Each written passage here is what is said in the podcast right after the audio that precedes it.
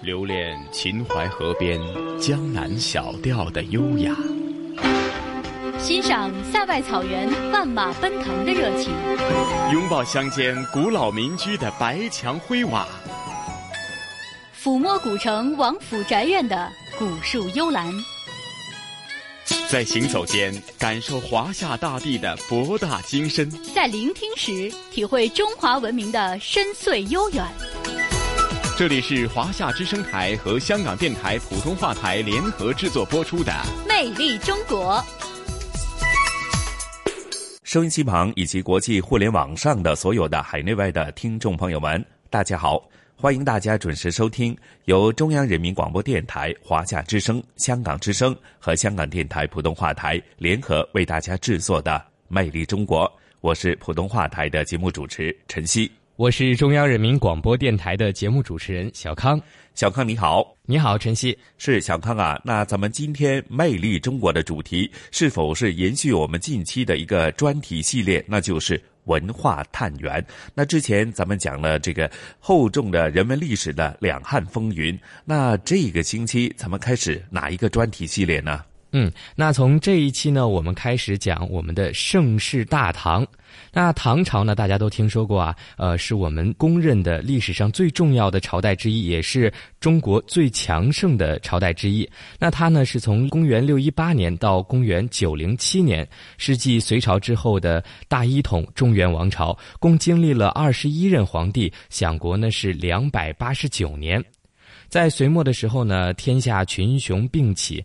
六一七年的时候呢，唐国公李渊于晋阳起兵，次年呢于长安称帝，就建立了唐朝。那唐太宗继位后呢，也是开创了贞观之治。唐太宗就是李世民，是为唐朝的第一个治世，为后来的开元盛世也是奠定了厚实的经济基础。那唐太宗李世民呢，从隋末民变中认识到了群众的力量，在吸取了隋灭的教训之后呢，非常重视老百姓的生活，留心励志，知人善用，采取了以农为本、厉行节约、休养生息，包括完善科举制度等一系列的治世政策，使得呢社会出现了较为安定的局面，并大力平定外患，尊重边族的风俗，促进了民族融合。所以呢，在边疆地区啊，唐太宗也被四方的诸国尊为天可汗。嗯，在其执政的贞观年间呢，在君臣的共同努力之下，出现了一个政治较为清明、经济快速发展、社会安定、武功兴盛的局面，史称呢就叫做贞观之治。也正是如此的励精图治呢，才开创了盛世大唐的辉煌朝代。是是是，小康啊，一提到大唐盛世的话呢，我相信呢，包括唐太宗李世民啊，以及他的贞观之治，甚至说在大唐盛世，呃，在。整体的这个国力昌盛方面呢，我相信呢，在历朝历代当中，呃，在中国的五千多年的人文历史发展过程当中，唐朝可以说是占据了一个非常重要的一个历史的地位哈。那甚至说，直到很多东西呢，直到现在还是有着莫大的关联。甚至说，我们穿一些呃传统服装呢，在香港人的心目当中都叫。穿唐装哈，甚至说很多呃唐朝时代的一些建筑呢，你可以呢，尤其是对日本的影响是如此的之大，我相信可能大家是最能有一个深刻的一个体会啊。嗯，包括其实，在国外，我们华人聚集的地方叫做唐人街，也是因为唐朝的这个影响。当然，刚才我所介绍呢，其实只是唐朝盛世当中很少的一部分内容。那大唐究竟是如何建基立业的？我觉得咱们得赶快聆听一下我们这一期的专题内容。好的，那咱们就马上和大家一起欣赏今天的主题，那就是文化探源盛世大唐的第一集建基立业，好吗？好的，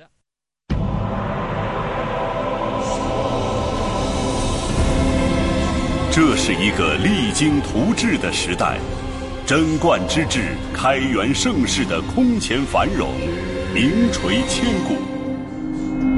这是一个兼容并蓄的时代，四夷宾服、万邦来朝的泱泱风范，一世深远。这是一个诗歌繁盛的时代。初唐四杰，大小李杜的佳品杰作流芳百世。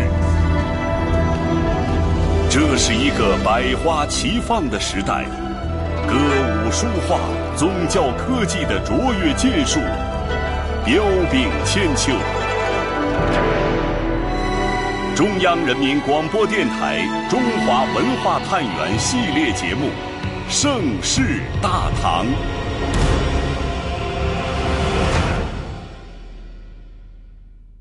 第一集：建基立业。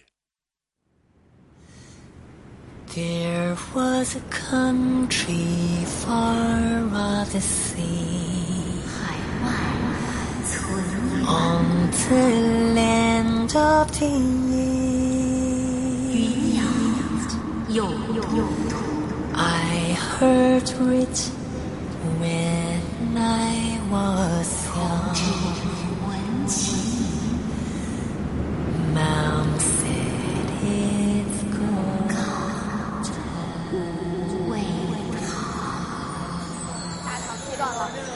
首先呢，咱们所看到就是当时唐代都城长安城的平面图。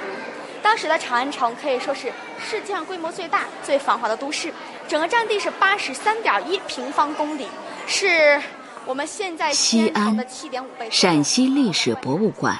三个板块嘛。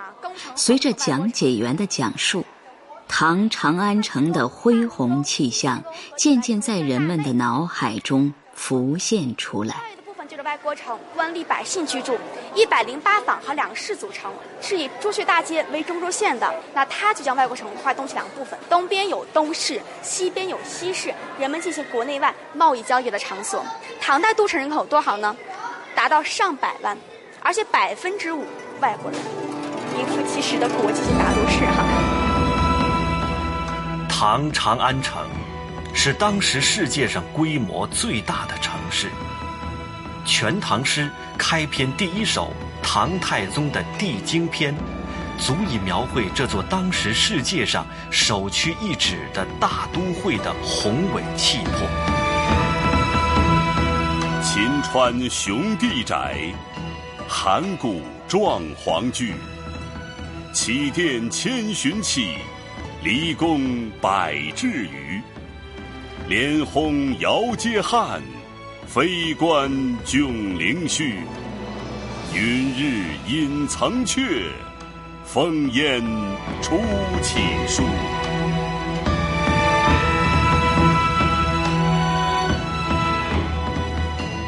公元六百二十六年，李世民登上帝位。瓦岗军狼烟烽火的余温犹在。空气中还弥散着玄武门之变的血腥，历史几乎没有给这个在血与火的淬炼中成长的帝王喘息的机会。一个泱泱大国亟待他施展胆略和铁腕。中国人民大学国学院教授孟宪实，这个时候的历史总结，对于唐朝的统治者来讲，不是个历史学的问题。是一个典型的政治问题。那么隋朝是怎么灭亡的呢？简单的说，隋朝就是因为富强而灭亡的。贞观十几年的时候，唐太宗跟大臣们讨论一个问题，特别可笑。讨论隋朝留下来的粮食还能吃多少年？有人说四十年，有人说六十年。你说隋朝多富有啊？可是那个时候隋朝已经灭亡好多年了，这么富有、这么强盛的一个朝代，它怎么就这么快的就嘎崩了呢？因为富强的不是社会，隋朝的问题就是两极分化过于严重，国富民穷，所以富强应该是人民国家强，这才安全。可是隋朝灭亡这件事儿，对唐朝来讲也是个重大问题，绝不能重蹈覆辙，这也是政治理性的一个表现。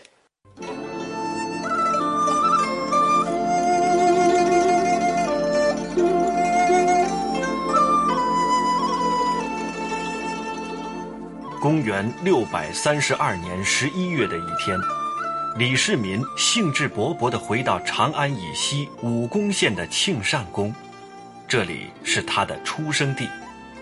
不过，此行的目的不是为了寻找儿时的回忆，而是要模仿汉高祖和光武帝回到故乡，召集当地父老享宴的故事，在庆善宫设宴招待德高望重的父老。纵然是贵为天子，也免不了有一份荣归故里的情怀。在欢宴中，太宗创作了这首《功成庆善乐》，来庆贺新王朝的伟大功绩。寿秋为旧季，丰邑乃前季。乐与成累盛，玄壶意在字。若灵逢运改，提剑欲匡时。指挥八荒定，怀柔万国仪。太宗诗中。承继百王之末的崇高使命感与寻功利己的现实危机感复杂的交织在一起，为我们展示出一位杰出帝王纷繁的内心世界。强国需要理想，更需要智慧。在前朝的基础上重建新的政权，最简单的选择就是不破不立。然而，唐朝政权的建构并没有全盘否定隋朝的统治，孟宪实。所以，回顾历史的话，我们就看到，唐朝的统治者在发兵之初已经设置好以后如何转型，如何转型。一个在政治上的标志，就是承认当初的敌人也有合理存在的理由，这个很很不容易的。隋朝建立了一套以三省六部制为核心的中央官僚体制。唐朝建立后承袭隋制，虽略有所改，但基本上没有摒弃隋代模式。可以说，面对隋朝留下的政治遗产，唐朝并没有刻意的去破旧立新，而是兴利除弊。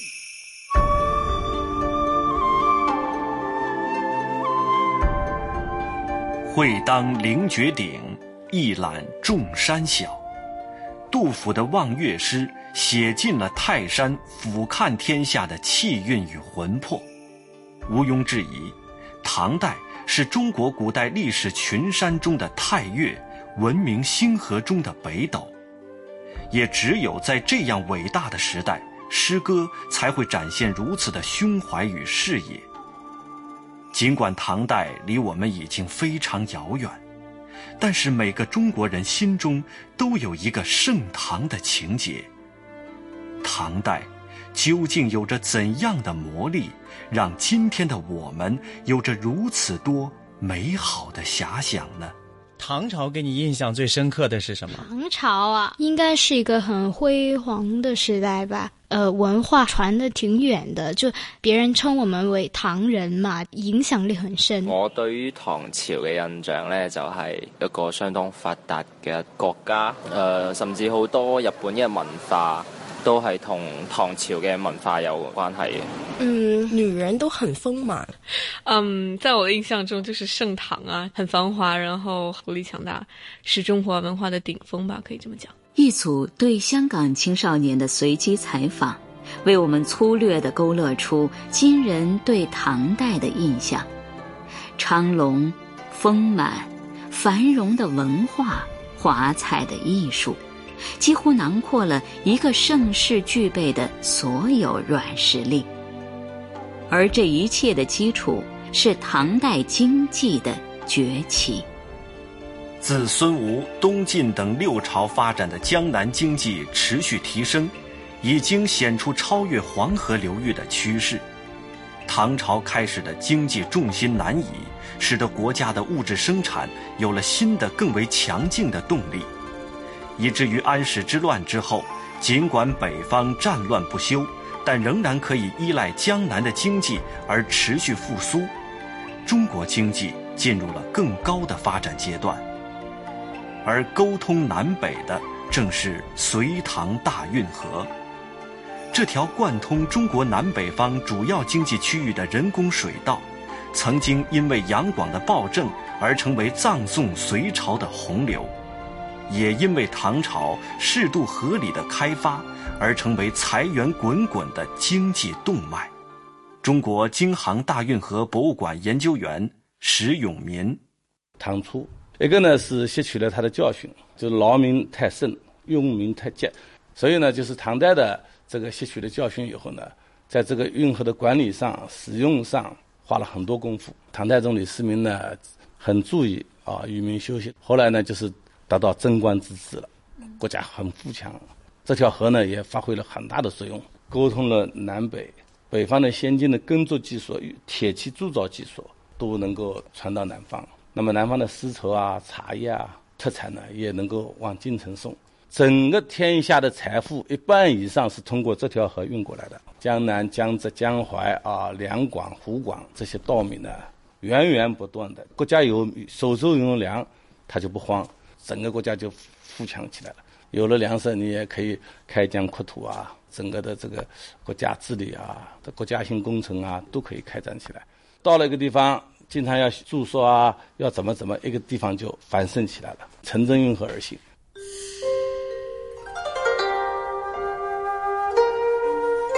扬州博物馆，讲解员在复原的唐代扬州夜市景观前，为我们描绘着扬州曾经的繁华。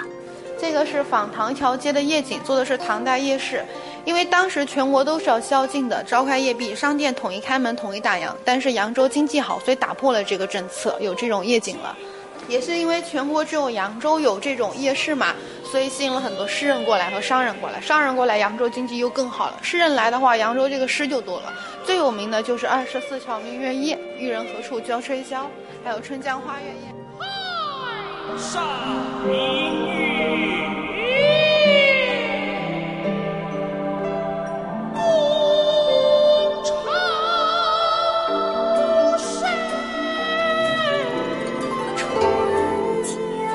如果唐朝的诗人心中有一个城市魅力排行榜，扬州排在第一，也许是实至名归的。唐代，是这座城市荣光的记忆。这是一座和着唐诗的平仄而气韵生动的城市，虽不是政治中心，却成为了重要的经济文化中心。一座城市的兴衰有很多偶然性。但扬州在唐代走进黄金时代，却有着某种必然。作为运河的交通枢纽，以扬州为代表的沿线城市逐渐崛起。在扬州南门遗址，扬州市文物考古所研究员薛炳宏为我们介绍了遗址下所隐藏的唐代扬州城经济繁荣的秘密。南门发现了。就确定了扬州这个城跟古来写的诗的呢是很对的，就是春风十里扬州路啊，它确实有十里。二十四桥就是这个南门西边那个河道一直向北的一个主要的公河上面，总共有二十四座。南门就在这个河的东岸，东岸也是重要的一个繁华地段。这个呢就是一些诗里面说的一个呢春风十里扬州路，就这条路上都是个呢街市礼坊都很多的。都是很繁华的地方，因为在这个河的东岸，据我们一些考古，还有市，还有夜市，像那个古诗里面“一桥灯火连阴暗”，夜市它就是晚上都营业。扬州是个开放型的城市，就从这些东西都能看得出来。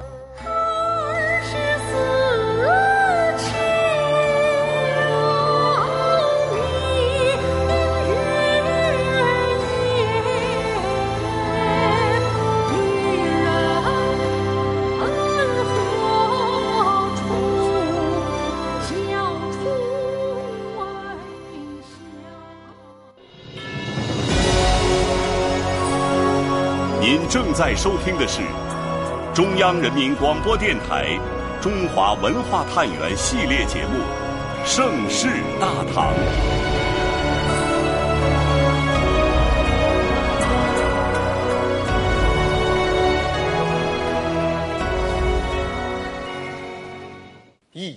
为镜，可以正衣冠；以人为镜，可以明是非；以史为镜，可以知兴替。这是京剧《贞观盛世》中的经典唱段，太宗与魏征二人一番推心置腹，唱出了唐朝的为政之道，明君贤臣，堪称典范。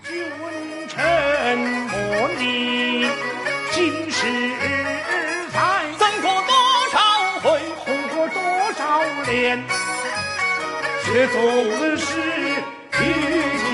笑前情天，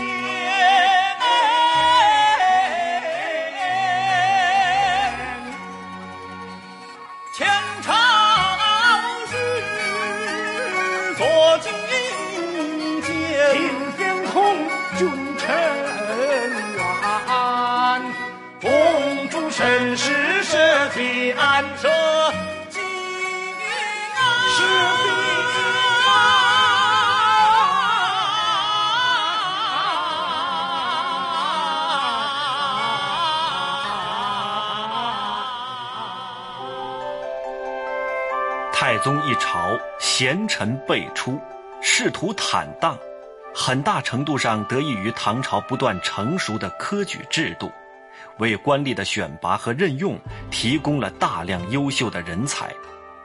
科举制度产生于隋朝，发展于唐朝，是我国封建社会中延续时间最长、影响范围最广的人才选拔制度。唐朝的科举制度更加公平，让大量出身贫寒的士人也能够通过科举考试进入官僚阶层，很大程度上推动了社会的发展。不仅如此，在香港树人大学历史系副教授罗永生看来，科举还进一步削弱了魏晋以来士族门阀集团的势力，巩固了中央集权。李唐王室呢，他出身不是那个文化大族，其实社会上还有一些力量，觉得李唐王室出身不太高贵，你只是政治上有话语权，我社会上还有别的价值观可以凌驾王权以上。可是李唐王室比较聪明，他紧紧的掌握了那个科举用人权。那么你是高门大族，你必须要跟那个统治者合作才有前途啊，所以科举这个很重要。他把读书人的那个前途都掌握在他们手中了。我们现在的管理学来来说，人事权是很重要。与清朝末年科举考试的积弊成科不同，唐代统治者很好的运用了这一工具，优秀人才因此能够崭露头角。中国人民大学国学院教授孟宪实：科举考试考什么呢？考诗歌的时候啊，他要规定韵脚的。规定一个韵，你按这个韵去押，因为中国方言太多了，所以这个很多当官的人到了地方，跟地方老百姓对不了话，所以考诗歌对普通话的提高，但考试比较活，还一般是考判，给你一个案子，把这案子描述一下，就是特复杂的那种案子，然后让你用你的专业知识、司法和道德水准去评判，就是考察你的实践能力。曾有学者论证中国的科举制对西方制度产生的重大影响，指出1570年至1870年间，在西方出版的涉及中国科举的文献超过百种。这些史料说明，英美等国建立的文官考试制度受到中国科举制的启示和影响。科举考试公平竞争、平等择优原则的合理性，近代欧美国家政治、经济、文化发展的现实需要，文官选用方法发展的内在要求，使得西方国家借鉴科举制度，建立了现代文官制度。科举制有利于社会公平公正，也促进了社会稳定。以此为基础。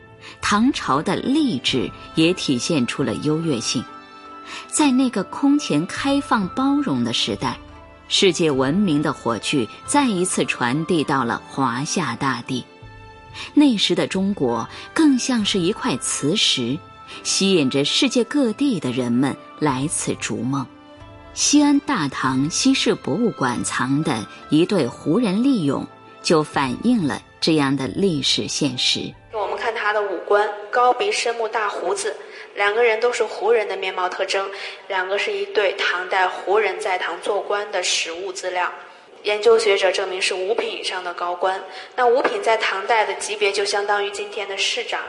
那当时在大唐那样一个社会背景下，统治阶层他们觉得世界都是我大唐的，只要是有才华的人都可以来为我大唐服务。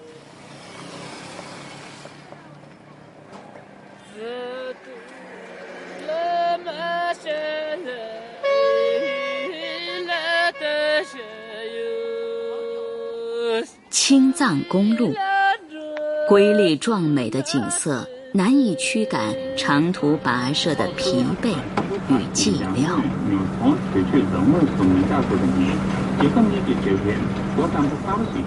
一千三百多年前，一个女子肩担着两个王朝和睦友善的托付，也是行进在这条充满艰险的长路上，为碧色的雪域高原吹来了一股清新的风。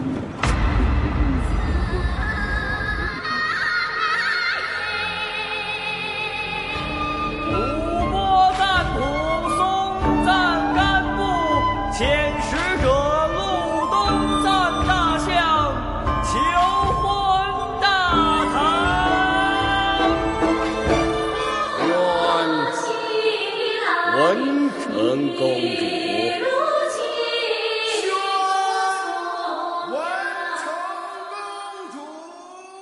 贞观十五年，唐太宗派江夏王礼部尚书李道宗护送文成公主入吐蕃，唐蕃和亲。从此二百多年间，少有战事，两地使节频繁往来，终于在长安与拉萨之间踏出了一条三千多公里的唐蕃古道。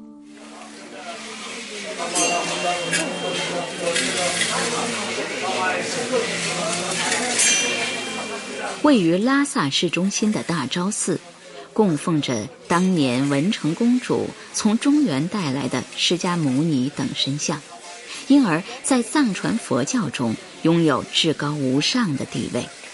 真实的历史融合了信仰与传说，揭示了汉藏文化交流的诸多往事。大昭寺解说员达瓦次人。中藏干部当时他就了解到佛祖释迦牟尼十二岁的等闲下在中国，直接提出要求，这个宝贝送给我肯定不送。然后他就千方百计迎娶了文成公主，公主嫁给的那个条件答应情况之后，他就给他们提出要求，这些佛像带过来，同时他也给他们答应一下修建这个寺庙。藏王他建立这大昭寺的主要目的是为了佛法传播到藏区各地方。今天这个大昭寺的主供佛镇寺之宝，还是文成公主从长安带进来的佛祖释迦牟尼十二岁的等身像。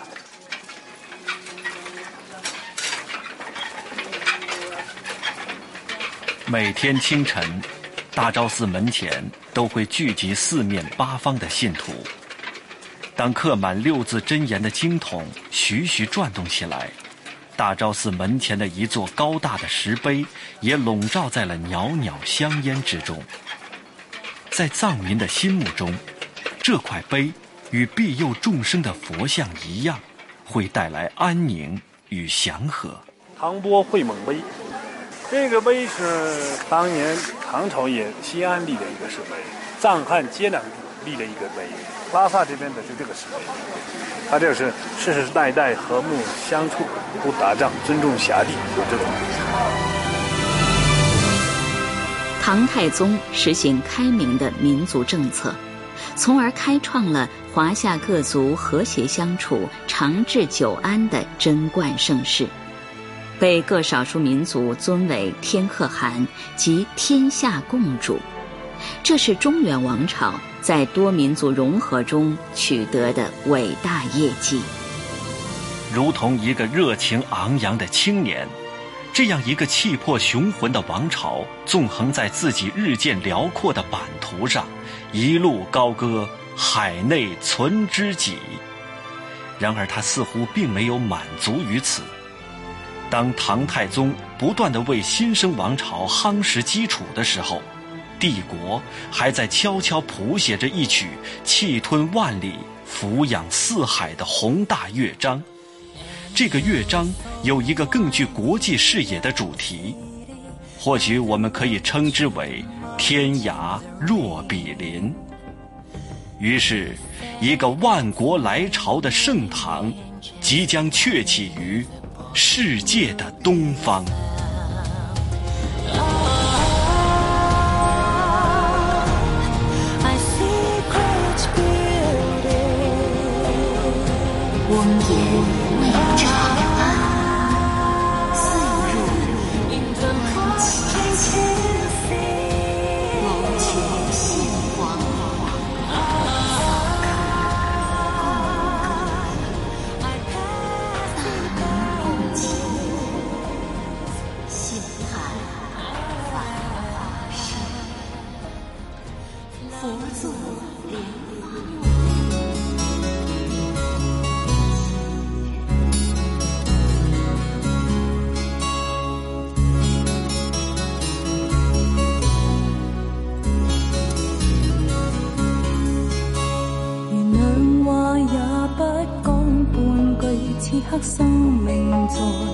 醉。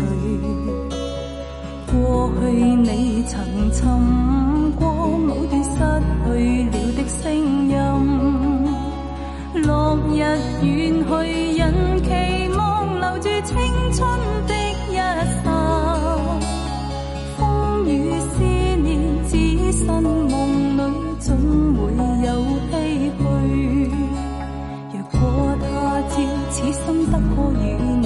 哪管生命是无奈。过去也曾尽诉往日心里爱的声音，就像隔世人期望重拾当天的一切。此世短暂，转身步过，消失了的空間。望，讓愛火永遠的高燒。青春請你歸來，再伴我一壺。兩話也不講半句，此刻生命在凝聚。過去你曾尋過某段失去了的聲音，日远去，人期望留住青春的一刹，风雨思念，只身夢裏總會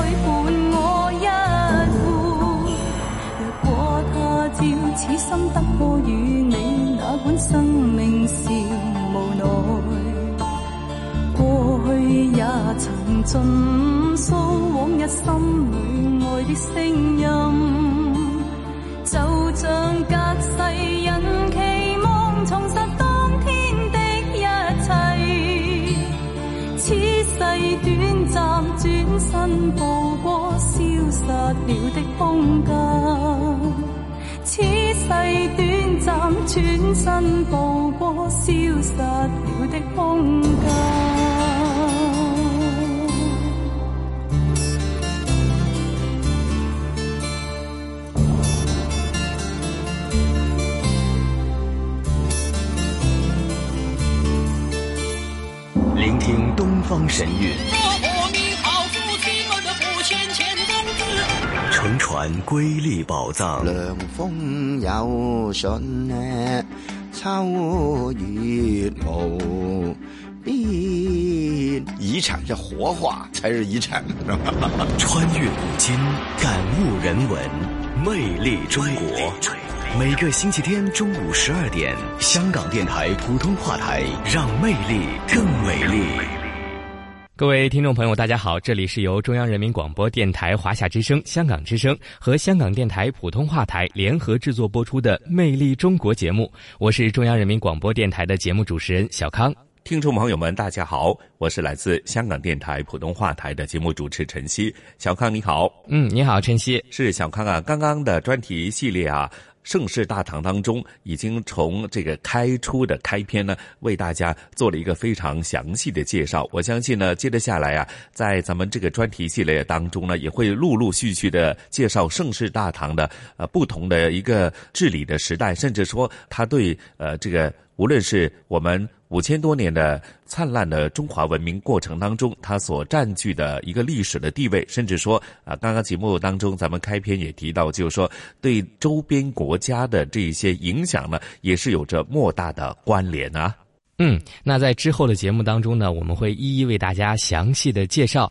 那听完了这个盛世大唐之后，大家可能对我们中国一个辉煌的朝代有了一个具体的了解。据我了解，今天呢，晨曦还会带来我们阔别已久的这个香港故事啊。所以呢，今天不知道晨曦为大家带来的香港故事具体是什么内容？嗯，那今天的香港故事呢？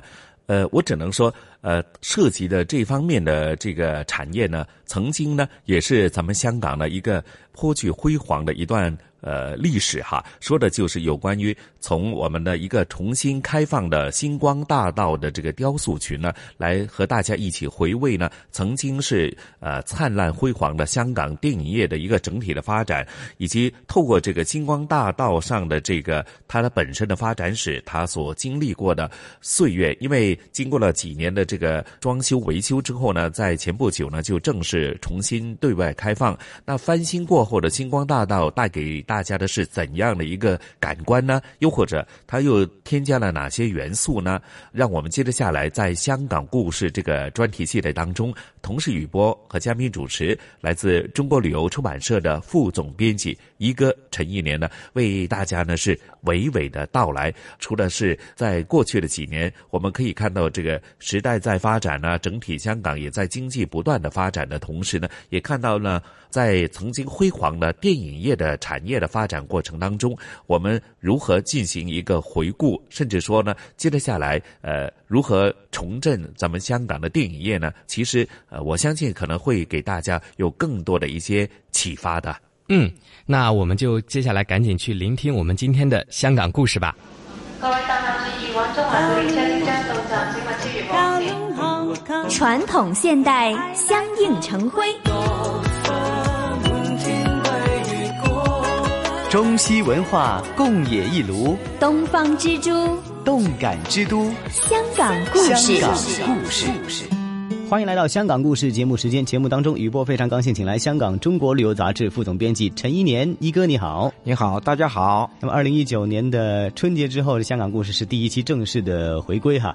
那么，一年之计在于春，有很多新鲜的热议话题，还有香港故事可以为大家分享的哈。有一些呃旧友就已经成为香港地标的地方呢，也进行了更新；有一些呢，也是香港全新的呃未来的新地标发展。接下来每一集的香港故事。是都会选来跟大家一起分享的。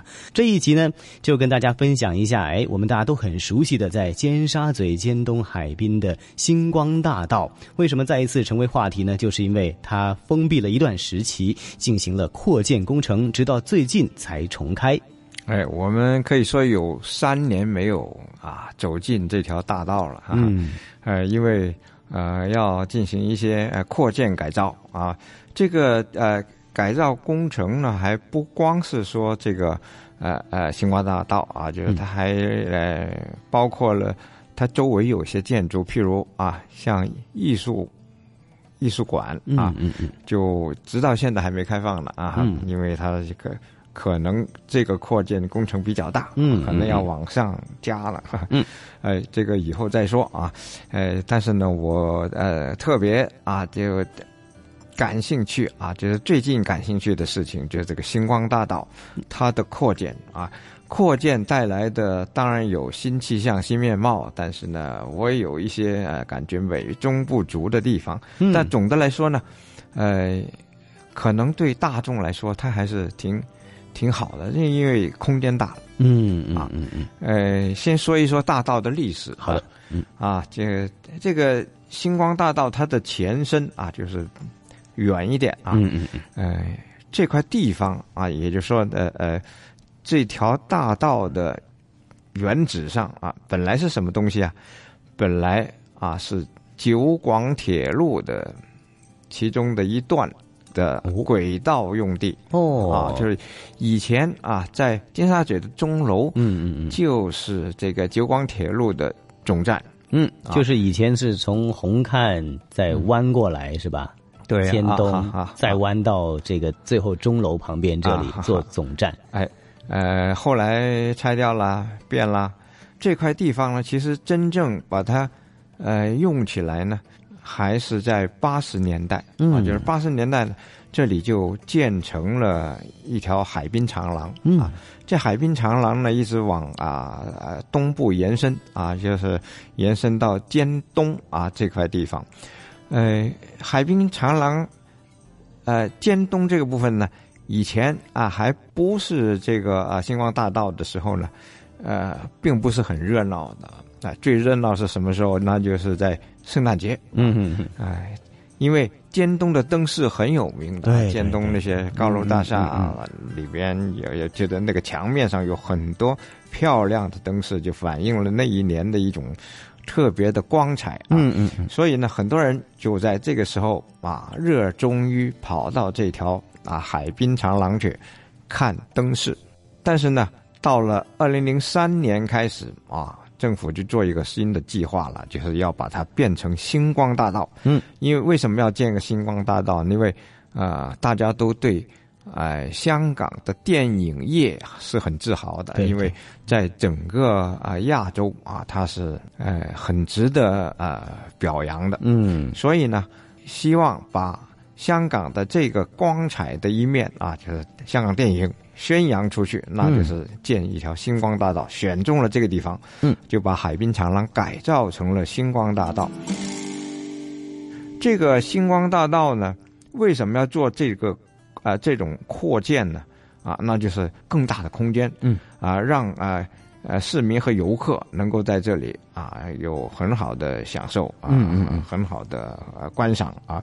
实际上有什什么变化呢？那就是哎、你一进去你就可以看到，呃，确实变宽了，就嗯整个大道都变宽了，宽阔了嗯哎、就是往海那一边推展了。哦，呃，整条大道宽了，呃，并且呢又把一些本来在大道上的东西往两边搬了。哦哦哦，也就是说，你就当然就是空间多了，人流多了啊、而且呢，在呃大道的边上呢，就建了不少的一一些呃凳椅啊，嗯就是固定的嗯啊，固定式的、休息的啊，嗯有一些是遮阳的亭子，嗯做的还还挺漂亮啊，哦就是很很现代的感觉。嗯啊，确实啊，这就你觉得舒服了，也没那么挤了啊。嗯嗯嗯我这里特别还是要啊，我因为我很重视啊，星光大道上的一些雕塑啊，那当然对。哎，星光大道呢，可以说是现代香港啊，就是，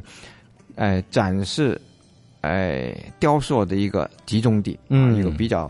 哎，有比较呃有规模的一个集中地，嗯。啊，这这些雕塑呢，就是呃为了表彰呃在香港电影事业上做出贡献的呃很多的电影人啊，对对。包括了演员、导演，啊嗯嗯。其他的制作者啊，对。就是都呃电影制作者啊，呃，他们确实为香港的电影业做出很大的贡献，嗯。啊啊、这些呃贡献者呢，哎、有的啊、被立像啊，就是呃就为他雕塑了呃铜像，嗯，呃，譬如有呃这个李小龙啊，对大家都知道最经典的。真是啊，就为呃香港电影啊开拓了一个可以说是一个高峰啊。嗯哎，就是令到在世界上宣扬的很，就是是在地世界上呃特别有名气。对对对，啊，哎，李小龙啊，这里有一个像，而塑造这个呃青铜像的，呃，雕塑家呢。间接是我的老师了，就是说，因为我读美术学院，美术学院啊，他是教授啊，当然不同系，我学的是画啊，嗯嗯嗯，呃，这位教授啊是。做雕塑雕塑大师啊，就曹崇恩啊，这个曹崇恩，嗯。啊是个呃一位大师啊，嗯，他做的李小龙像非常的啊精神啊，哎。还有另外一座像也是他做的啊，那就是梅艳芳哦，也是也是他，也是他做的啊。哇哦，哎哎，这里啊，就是梅艳芳啊，是被誉为香港女儿啊。对，呃，确实啊，她是真是呃代表着香港展示的很好。嗯，这些雕像呢，我觉得呢，呃，虽然说没有改变啊，就是雕像还是那些雕像，但是呢。为了扩宽了这空间呢，结果这些雕像呢就往里移了。哦，啊，就不在大道，不在不在靠海边啊啊，不靠海边，不靠海边。本来这些雕像呢，呃，背景就是大海呀，那是很，我觉得很很壮观，海阔天空的。不过现在呢，就移到了呃靠内，嗯，靠内的，就是大道靠内的一侧啊。这个，呃，我我觉得欣赏起这些。照相呢，呃，就是有点呃，不如以前不够开阔，就不够开阔，嗯，也不够浪漫。啊，无论怎么说啊，啊，这些雕塑都是很好的。嗯嗯，哎，它是一种很很难得的啊，尤其是体现了香港这一种的艺术文化这种的氛围啊，也也请了不同地方的设计师或者是呃做雕像的啊大师级的朋友呢，为大家来呃做这一些的雕像。而且还有一些掌印，比如说是呃叫做手手指呃手掌印啊，或者签名的名牌啊等等啊，都可以让大家来去感受一下哈。香港很多电影工作者他们的无私的一个奉献啊。呃，这一次星光大道的改造呢，在这一点是做的挺好，就是嗯呃原来啊。如果到过的都的人都会知道啊，以前这些掌印和名牌呢都在地面上，嗯啊，就是说你要看就蹲下来，蹲着啊，甚至跪下来，你要呃你的手心对手心对着这个明星啊，就得真是蹲下来跪下来啊。但现在呢，很亲民的一个一个改动，就是呃把这些呃名牌和掌印呢。都移到了海边的栏杆上，嗯啊，这个高度就是大概齐腰啊，嗯，就是说你不用呃低下身去，你就能够啊很好的欣赏啊，呃，甚至是。跟他们握手，真的是啊，这个感觉倒是浪漫的多了。对，这个很好的，就是你可以再找到你的偶像，所以跟他握握手。真的啊，可以，每个人都有情怀嘛。所以，所以说要展现情怀的话，这一次星光大道重建之后啊，就真的值得再来一遍了。不论你之前有没有来过，这一次可以找一个时间空出来哈，空余的时间，呃，放空一下，不要想太多的事情，然后来星光大道这边。啊，去跟自己的电影偶像或者是自己感兴趣的香港电影事业来一个亲密的接触啊，那也展现一下香港维多利亚港，啊尖沙咀海滨的最新的面貌，呃，跟大家留下这种星光的倩影。这集香港故事，谢谢一哥介绍新的星光大道。